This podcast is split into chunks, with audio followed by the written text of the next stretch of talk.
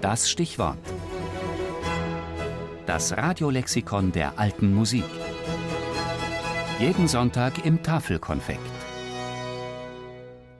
Staden, Johann, 1581 bis 1634. Italien begeisterter Komponist in Nürnberg.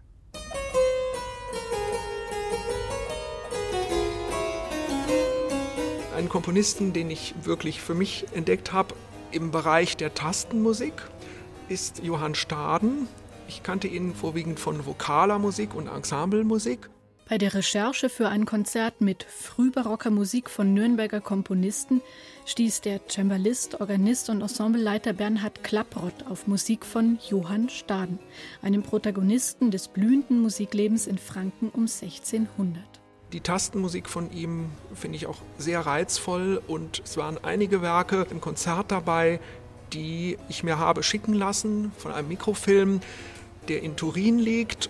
Ja, scheint noch relativ unbehandelt zu sein. Also das war für mich sehr reizvoll, diesen Komponisten auch mit nicht bekannten Werken für Tasteninstrumente zu entdecken.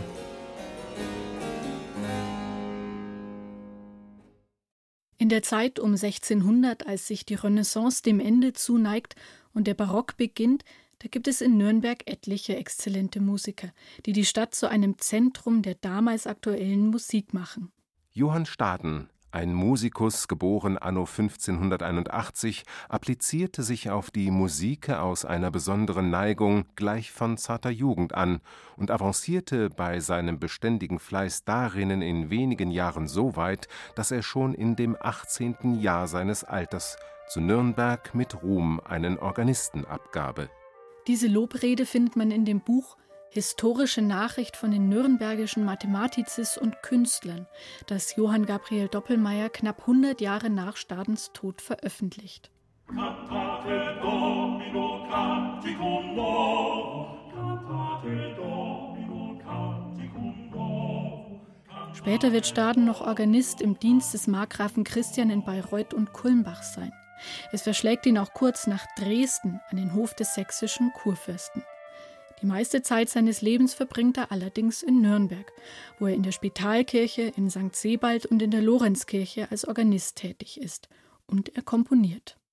Von seiner Komposition findet man eine und andere Werke, die er unter dem Titel der Kirchenmusik, Hausmusik und Davidsharpfen bei geistlichen Gesängen und Psalmen zu verschiedenen Jahren edierte, daraus noch zu ersehen, wie dieser in solcher sich als einen zu seiner Zeit habilen Mann ebenfalls gezeiget.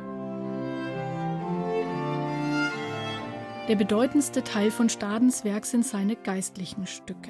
Zwischen Nürnberg und Italien, insbesondere Musikern in Venedig, besteht zu seiner Zeit ein reger Austausch.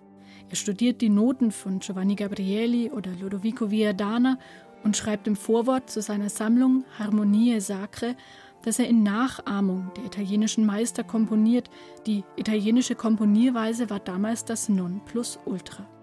Nicht zuletzt seine mehrchörigen Werke zeugen davon mag Staden auch hinter Zeitgenossen wie Schein, Scheid, Schütz oder auch Hans-Leo Hassler zurückstehen, so lohnt die Beschäftigung mit seinem Werk doch allemal, will man einen Eindruck der prachtvollen Vielfalt des Frühbarocks nördlich der Alpen aufleben lassen.